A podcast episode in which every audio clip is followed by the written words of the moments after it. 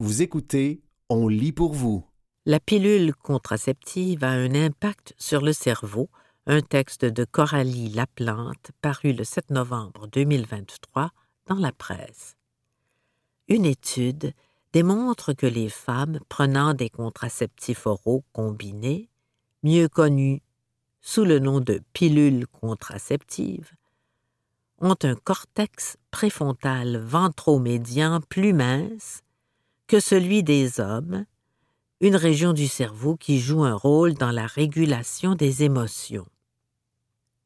L'étude, parue mardi dans la revue Frontiers in Endocrinology, a été réalisée par Alexandra Brouillard, étudiante au doctorat en psychologie à l'Université du Québec à Montréal, UCAM, en collaboration avec Marie-France Marin, professeure au département de psychologie de l'UCAM.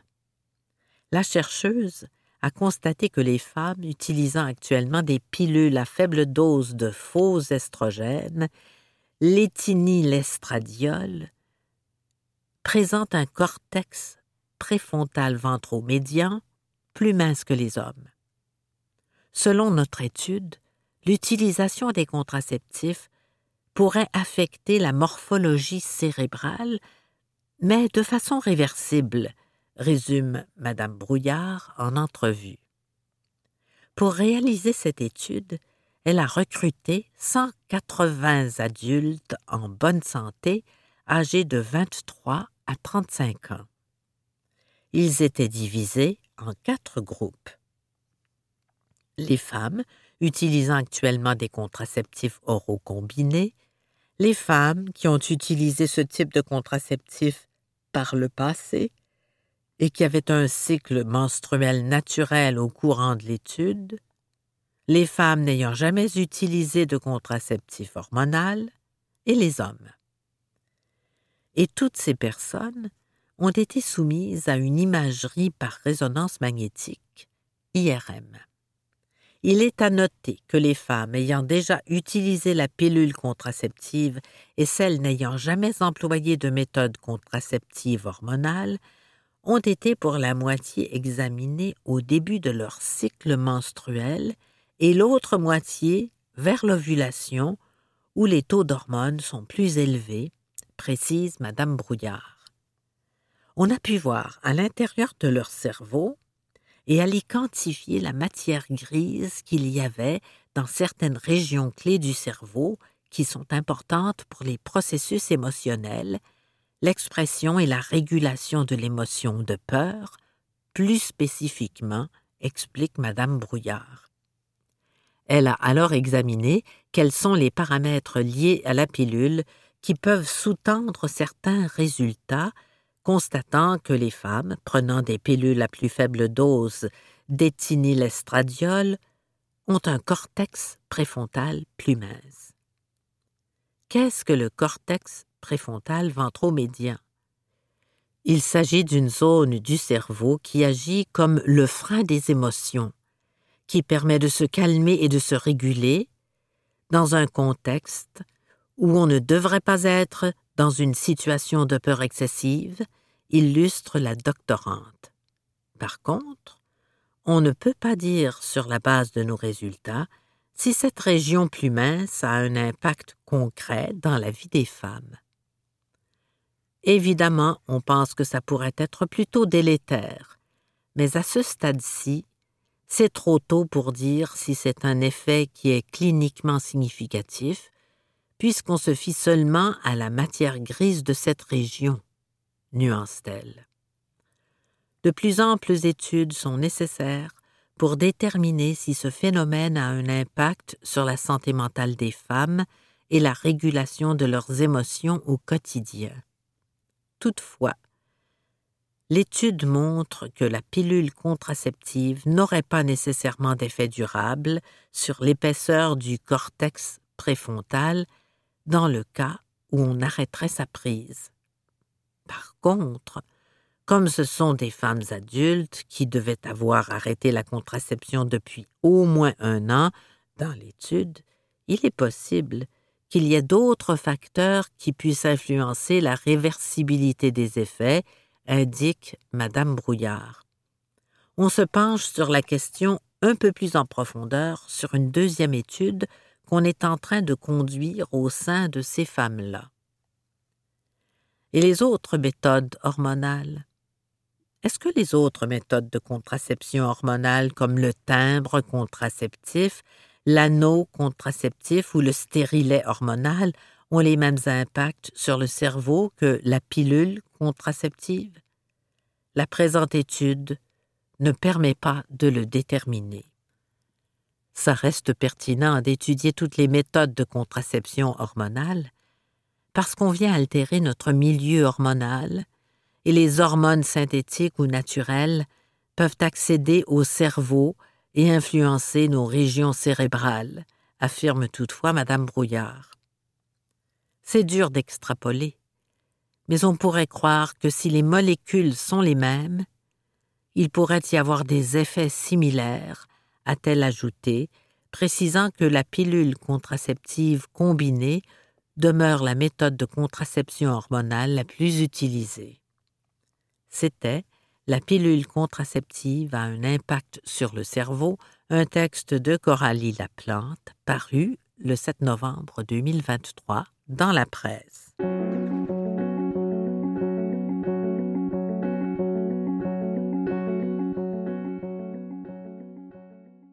Des mythes tenaces et dangereux. Un texte de Maude Pontel, Mylène Bigawette, Annick Brazo, paru le 30 août 2023 dans la presse. Les auteurs. Maude Pontel est coordonnatrice générale, Alliance des maisons d'hébergement de deuxième étape pour femmes et enfants victimes de violences conjugales. Mylène Bigawette est directrice par intérim Fédération des maisons d'hébergement pour femmes. Annick Brazo est présidente Regroupement des maisons pour femmes victimes de violences conjugales. Ils avaient une relation de couple houleuse. Ils n'allaient pas bien. Le couple semblait pourtant parfait. Les mythes qui entourent la violence conjugale ont la peau dure et empêchent souvent de voir les drapeaux rouges qui sont pourtant présents avant que ne surviennent les féminicides et les infanticides lorsque nous les regardons à travers le prisme de la violence conjugale. Alors que le bilan des victimes s'allonge, nous tenons à faire quelques rappels essentiels. En 1995, le Québec s'est doté d'une politique qui définit clairement la violence conjugale comme un moyen choisi pour dominer l'autre personne et affirmer son pouvoir sur elle. Rien, si ce n'est la volonté de l'auteur, ne justifie le contrôle, la violence ou l'homicide. Quand un homme tue sa conjointe, son ex-conjointe ou ses enfants, ce n'est ni un événement dépourvu de sens, ni un drame familial. Il s'agit de féminicide et d'infanticide calculés et planifiés. Il ne s'agit pas d'un enjeu de santé mentale ou de consommation. Il s'agit d'une prise de pouvoir ultime. Il n'a pas perdu le contrôle, il a choisi la violence. Mythe numéro 1 la violence conjugale a un profil type. Les études sont claires. La violence conjugale touche principalement les femmes et les enfants, et les agresseurs présumés sont des hommes dans 78,8% des cas. Cependant, la violence ne discrimine pas en fonction de l'âge, de la classe sociale, du quartier ou du niveau d'éducation. Cette croyance en un profil type d'agresseurs et de victimes contribue à minimiser la gravité du problème et à décourager les victimes de chercher de l'aide. Un conjoint violent et contrôlant peut paraître doux et attentionné en public. Cela fait partie des stratégies de contrôle qui limitent la capacité de la victime d'agir et d'être crue il est impératif de comprendre que personne n'est à l'abri des effets dévastateurs de la violence conjugale, y compris les enfants qui en sont aussi les victimes. Mythe numéro 2. La violence conjugale n'est que physique. La violence physique laisse des traces, alerte l'entourage et la condamner publiquement fait consensus. Mais la violence conjugale peut prendre des formes bien plus subtiles, souvent invisibles pour les proches, ou encore banalisées par la société. Isoler, contrôler les activités quotidiennes et les dépenses, surveiller, humilier, toutes ces stratégies ont pour effet de priver la victime de sa liberté et de la placer dans un climat de peur constant. Les femmes qui vivent ces abus rapportent que l'effet cumulatif du contrôle, des menaces, du harcèlement et de l'isolement est souvent plus dévastateur que la violence physique. Contrairement à la croyance populaire, les féminicides ne sont d'ailleurs pas toujours précédés d'incidents de violence physique. C'est la raison pour laquelle il importe d'aller au-delà des actes de violence isolés pour s'intéresser à l'historique de la relation et détecter les signes de contrôle coercitif. Mythe numéro 3. La violence conjugale prend fin avec la rupture. On pense encore, à tort, qu'il suffit de partir pour mettre fin à la violence. De nombreuses études démontrent qu'au contraire, les facteurs de dangerosité s'accroissent au moment d'une séparation. Le deuxième rapport du comité d'examen sur les décès liés à la violence conjugale du bureau du coroner est catégorique. Dans toutes les situations étudiées, les événements se sont déroulés pendant ou après une rupture. C'est une période où l'agresseur cherche à reprendre le pouvoir sur sa victime en transformant et multipliant ses stratégies de domination et de contrôle, ce qui expose les femmes et enfants à de plus grands risques d'atteinte à leur sécurité, pouvant aller jusqu'à l'homicide. La non-acceptation de la séparation étant un facteur de risque important, la situation devient hautement dangereuse lorsque s'ajoute le harcèlement ou encore les craintes verbalisées par la femme ou par son réseau.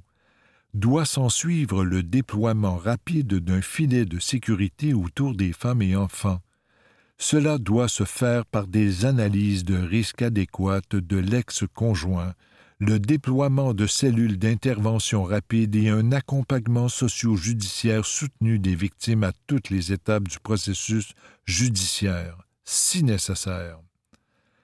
La société doit s'unir pour démanteler les mythes sur la violence. Il est également impératif de rappeler au gouvernement que la collaboration non partisane qui a permis des avancées reste indispensable. Le déploiement d'actions exige désormais une évaluation rigoureuse qui inclut tous les partenaires autour de la table. Pour lutter contre cette problématique sociétale, il est essentiel, entre autres, de travailler à l'éducation et à la sensibilisation du public ainsi qu'à la promotion de rapports égalitaires. C'était des mythes tenaces et dangereux. Un texte de Maude Pontel, Mylène Bigawette, Annick Brazo, paru le 30 août 2023 dans la presse.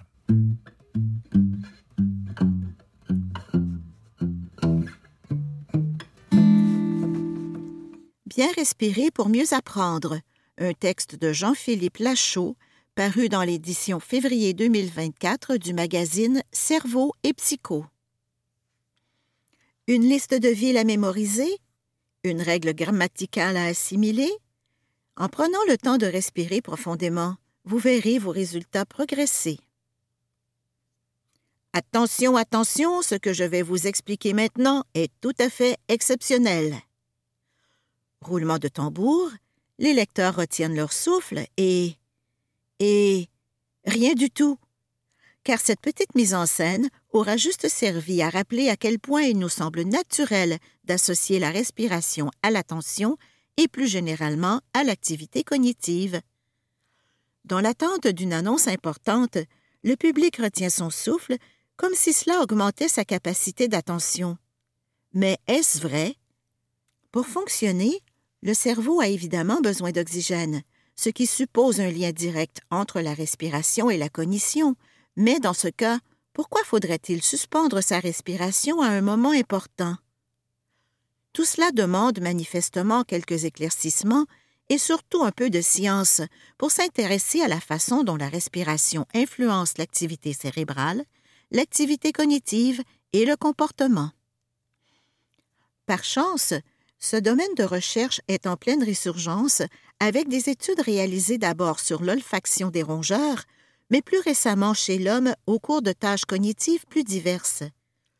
Pour vous donner quelques exemples, une étude menée par une équipe de Chicago a montré que des participants se souvenaient un peu mieux d'images qui leur étaient montrées pendant qu'ils inspiraient, surtout s'ils respiraient par le nez, que lorsqu'ils expiraient.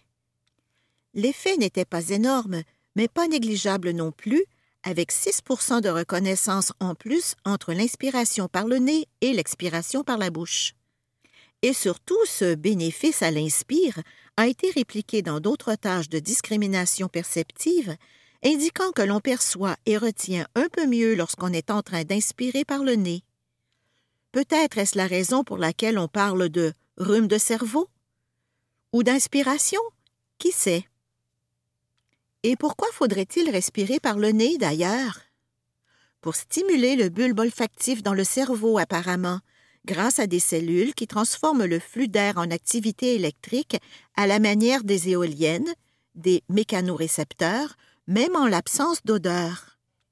Ce mécanisme crée ainsi une oscillation électrique qui semble se propager ensuite à d'autres régions impliquées dans l'activité cognitive, en lien notamment avec l'apprentissage, l'hippocampe principalement et le cortex préfrontal, avec un bénéfice pour leur activité en particulier des ondes électriques rapides, appelées en anglais Sharp Wave Ripples, seraient couplées à la respiration. Or, ces ondes permettent un dialogue entre l'hippocampe et le cortex préfrontal, consolidant ainsi les souvenirs. La respiration au service de la mémoire, en quelque sorte. Quant à l'expiration, elle semble plus propice à l'action. Une autre expérience menée à Taïwan demandait ainsi à des volontaires d'appuyer sur un bouton au moment de leur choix, pendant qu'on mesurait leur rythme respiratoire. Et, la plupart du temps, l'action volontaire était déclenchée pendant l'expiration. Quand l'expérience a été réitérée avec des actions mentales plutôt que physiques, imaginez appuyer sur un bouton ou penser à une image, les chercheurs ont observé le même phénomène comme si, quel que soit le type d'action que nous réalisons, nous privilégions inconsciemment l'expire. Ce qui m'intrigue avec ces résultats, c'est leur cohérence avec une vision très simple et naïve du lien entre respiration et cerveau. On inspirerait dès qu'il faut laisser le monde extérieur nous envahir. C'est ce qui se passe quand nous percevons un objet extérieur qui envahit notre cerveau en passant par les cortex sensoriels et on expirerait quand il faut au contraire agir vers l'extérieur, comme le flux d'air qu'on expulse. Il est trop tôt pour donner une explication scientifique fouillée à cette correspondance, mais vous pouvez au minimum vous en servir comme de moyen mnémotechnique. Cela dit, je n'imagine pas vraiment un professeur de mathématiques amenant ses élèves, par le bout du nez, à inspirer au moment d'une définition compliquée. Mais après tout, libre aux élèves d'essayer et surtout de penser à bien respirer. Car bien respirer, c'est aussi mieux maîtriser son attention et ses émotions. Une autre étude, menée par Michael Melnichuk et ses collègues, a montré une jolie corrélation entre la respiration et l'activité du locus coeruleus, un petit noyau de neurones niché au sein du tronc cérébral situé au-dessus de la moelle épinière, où quelques milliers de neurones alimentent le cerveau en noradrénaline, un neurotransmetteur régulateur du niveau d'attention. Pour les auteurs de cette étude, c'est la preuve qu'il est possible d'être plus attentif en jouant sur sa respiration, d'une manière analogue à celle qui permet d'agir sur ses émotions. Libérer la noradrénaline. Les adeptes de la méditation et du yoga, notamment du pranayama, auront l'impression que l'on réinvente l'eau chaude, mais la phénoménologie est une chose et la compréhension des mécanismes précis en est une autre, surtout quand il s'agit de diffuser des pratiques au sein de l'éducation nationale. On peut donc, a priori, voir d'un bon œil l'utilisation de techniques de respiration maîtrisées en classe, en sachant que toute pratique demande une réelle expertise par celui qui l'enseigne et que les effets varient en fonction du type de respiration pratiquée. augmentation ou baisse de la vigilance et de la tension, par exemple. Voilà qui enchantera les enseignants de plus en plus nombreux à utiliser avec leurs élèves la cohérence cardiaque, une forme de respiration censée augmenter la cohérence entre la respiration et le rythme cardiaque, tout en sachant qu'elle n'a pas grand-chose de plus scientifique que les autres techniques de méditation ou de yoga, surtout quand on ne mesure ni la respiration ni le rythme cardiaque, et encore moins la fonction de cohérence entre les deux. C'était Bien respirer pour mieux apprendre, un texte de Jean-Philippe Lachaud, paru dans l'édition février 2024 du magazine Cerveau et Psycho.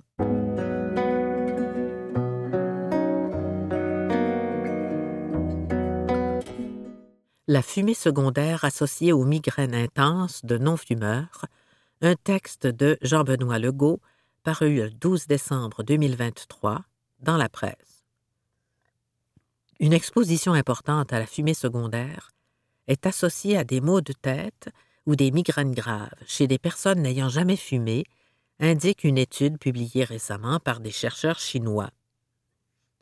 La même association n'a toutefois pas été constatée lors d'une exposition modeste à la fumée secondaire. Ce qui est très intéressant, a dit le docteur François Perrault de la clinique des céphalées du CHUM, c'est surtout qu'ils ont mesuré les taux de cotinine, le métabolite du tabac, ce qui fait en sorte qu'on peut vraiment voir à quel point l'exposition au tabac vient influencer la migraine. Les chercheurs ont en effet constaté une association positive entre un taux sanguin de cotinine qui oscillait entre 1 et 10 nanogrammes par millilitre et des maux de tête ou des migraines intenses. La même association n'a pas été vue lorsque le taux sanguin de cotinine allait de 0,05 à 0,99 nanogrammes par millilitre. L'étude ne quantifie toutefois pas l'intensité de ces migraines ou de ces maux de tête, a souligné le docteur Perrault. Les chercheurs ont simplement demandé à leurs participants s'ils avaient souffert d'une migraine ou d'un mal de tête au cours des derniers jours, sans plus. L'intensité d'une migraine peut grandement varier, a rappelé le docteur Perrault, allant d'une douleur modérée, qui a quand même un impact fonctionnel, à une migraine tellement intense qu'il est impossible de sortir de la maison. L'intensité de la migraine n'est pas corrélée dans cette étude-là, mais on sait que de gros maux de tête peuvent être causés par la fumée secondaire, a-t-il dit. L'étude ne précise pas non plus s'il s'agissait d'une exposition ponctuelle ou prolongée à la fumée secondaire. La mesure de cotinine dans le sang est en revanche une donnée intéressante, a-t-il estimé, puisqu'elle est beaucoup plus objective qu'une estimation, par exemple, du temps passé dans une salle enfumée.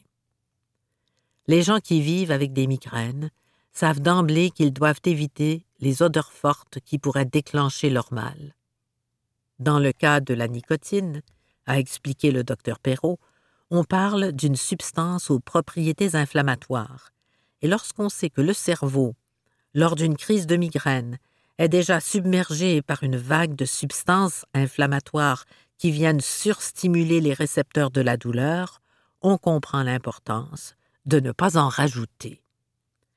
La nicotine va venir déclencher la relâche d'autres facteurs inflammatoires qui viennent causer une espèce de vasodilatation, et on sait que cette dilatation entraîne encore plus de douleur, a-t-il précisé.